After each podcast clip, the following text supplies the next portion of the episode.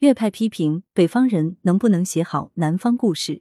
文西里既写自己，又和书中角色拉开距离。原籍陕西的作家魏强，上世纪九十年代初落户广东顺德。他最近出版的《大凤来仪》是一部致敬改革开放及新一代企业家的小说。书中人物的原型有魏强自己，更有一批叱咤风云的顺德企业家。讲述湾区工业故事，书写改革开放伟大历程，是这部作品的追求。在长篇小说创作中，自传性作品是有优势的，因为自传性质，作品中的感情会特别饱满，人物塑造、生活细节的描摹也会格外细致生动。这是因为作家对创作有了百分之百全方位的投入。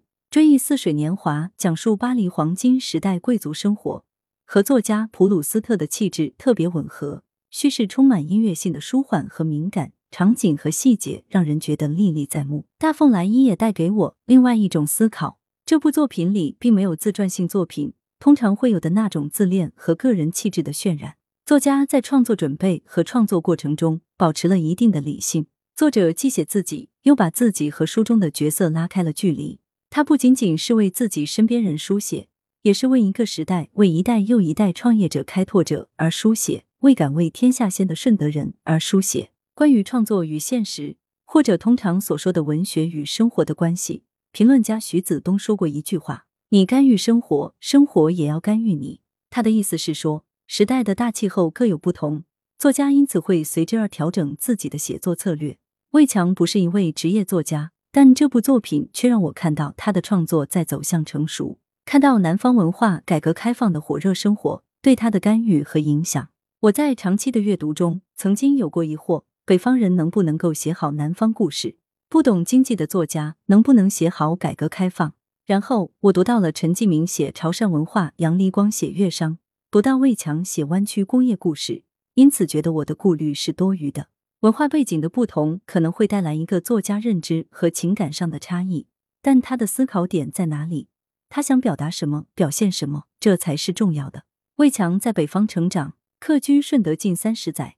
这部作品让我们看到了他对这片土地的情感，以及他作为一个对改革开放有深度介入、有深刻思考和深切感受的作家创作上的责任感和价值追求，对生活细节有细密的观察。毫无疑问。这是一部现实主义的作品，作家对他所要表现的生活尽可能的做了准确详尽的描绘。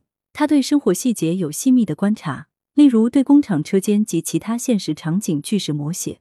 在这些朴素写实的描绘中，我们感受到了顺德家电行业热腾腾的产业气息，甚至好像闻到了那些来自工厂、公司、酒楼和大排档的金属味、装修味、海鲜味和老虎靓汤味。同时，作家在叙事上采用接近自然主义的开枝散叶的叙事结构，有一条主线就是谭志远的人生历程，在主线叙事的进程中，又花开两朵，各表一枝，讲述唐小天、孙宝丁、姚玉婷、张燕等各色人物的故事。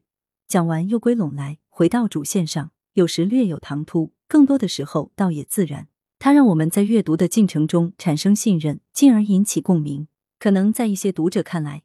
这部作品在叙事上缺少设计和剪裁。作家在讲述谭志远等人的奋斗史的同时，也讲述了社会转型期出现的由各种欲望追逐而产生的阴暗面和人性黑洞。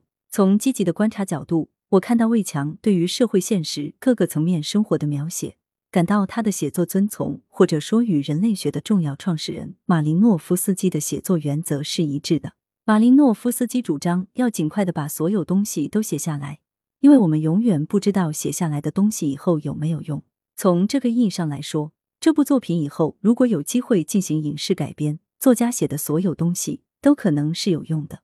因为影视作品更立体，需要密度更大的故事，需要更多的生活素材。此外，这部作品还让我们看到作家在表现顺德本地的地域人文方面的努力，比如谭氏家族的历史由来、白鹤镇谭家村新春佳节的各种习俗和氛围。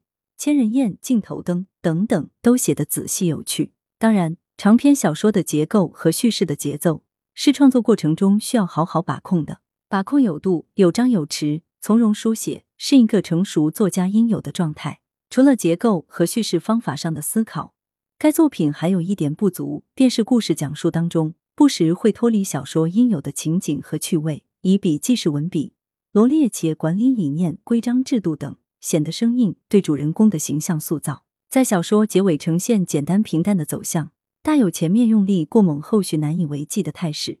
小说结束时的乏力感，反映了作家对谭志远们的未来的把握和思考并不成熟。